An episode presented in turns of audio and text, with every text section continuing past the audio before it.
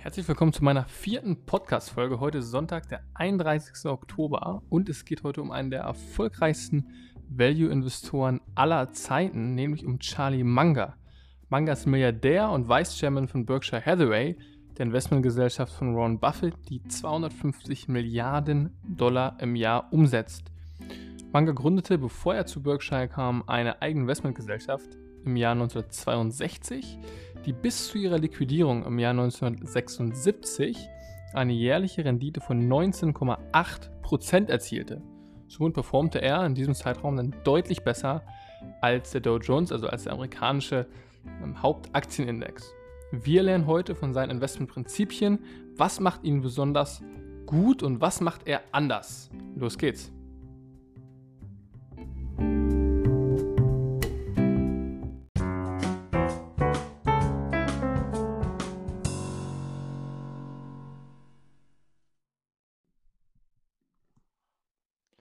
Das erste Learning von Charlie Manga ist, sei eine Lernmaschine.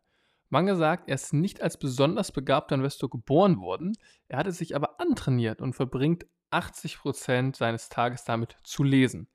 Eine seiner Lieblingsbücher, es wird nicht verwundern, ist The Intelligent Investor von Benjamin Graham, also dem Gründervater des Value Investings.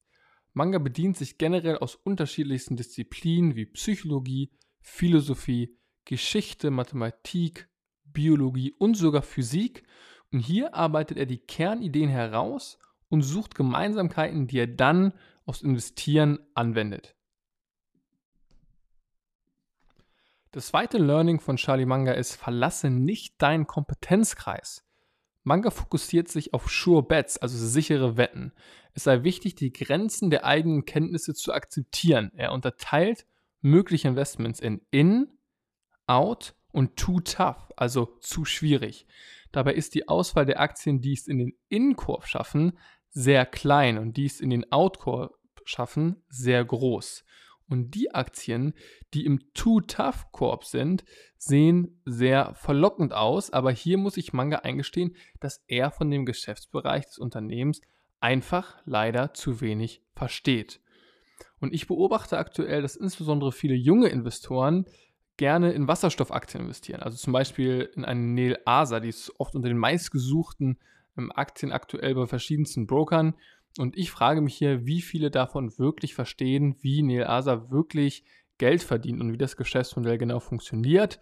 Und ich würde mal behaupten, ein Charlie Manga würde aktuell nicht in eine Nel Asa investieren.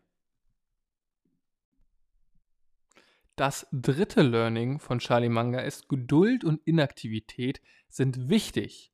Manga meint, dass Value Investing so ist, wie auf den Bus zu warten.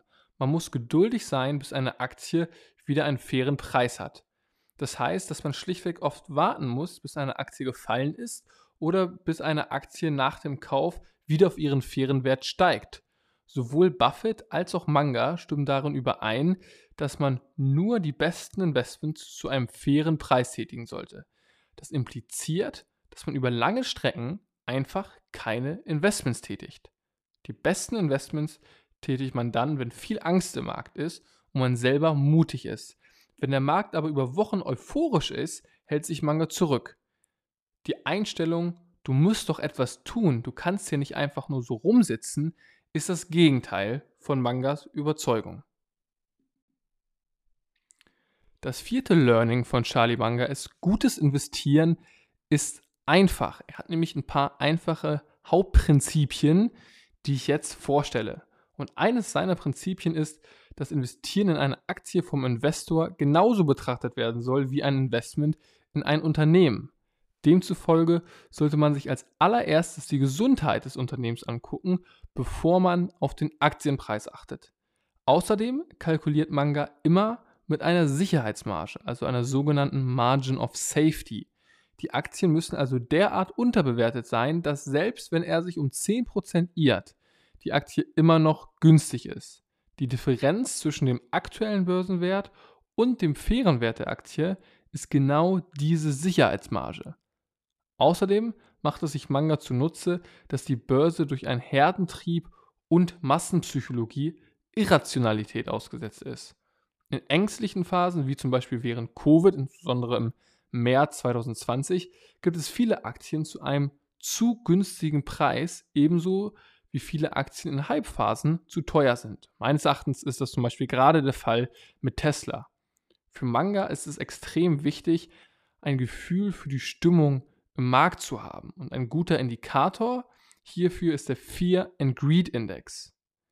Das Wichtigste ist es laut Manga, rational zu bleiben und seine Strategie konsequent durchzuziehen. Er empfiehlt hier eine persönliche Checkliste, die vor jedem Investment beherzigt wird. Das fünfte Learning von Charlie Manga ist, dass Kennzahlen richtig lesen zu können unerlässlich ist.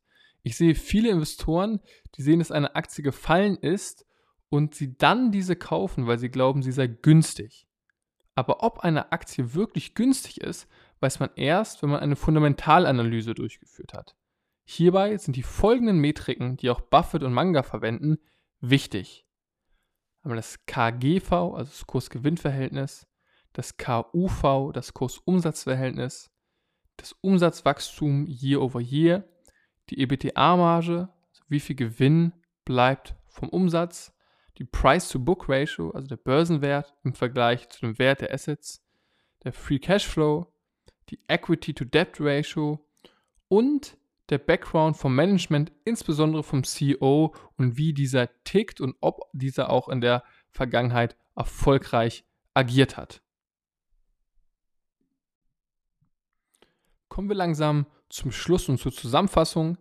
Ich habe von Charlie Manga gelernt, dass er nicht so erfolgreich ist wegen einer höheren komplexen Investmentmathematik, sondern weil er die einfachen Sachen gut macht und konsequent durchzieht. Dazu gehört, dass er viel lernt und liest, seinen Kompetenzkreis einschätzen kann und dann nicht verletzt, geduldig ist und auf günstige Kurse wartet, eine Sicherheitsmarge einkalkuliert, sehr auf die Psychologie und die Stimmung im Markt achtet, aber das bringt ihm natürlich alles nichts, wenn er sein Handwerk nicht beherrscht, denn es ist so, dass er bei jedem Investment konsequent die relevanten Finanzmetriken analysiert, ebenso wie das Management und insbesondere auch den CEO. Das war meine vierte Folge vom Aktien für alle Podcast. Ich hoffe, euch hat es gefallen. Ich freue mich natürlich wie immer sehr über Feedback. Vielen Dank fürs Zuhören und ciao.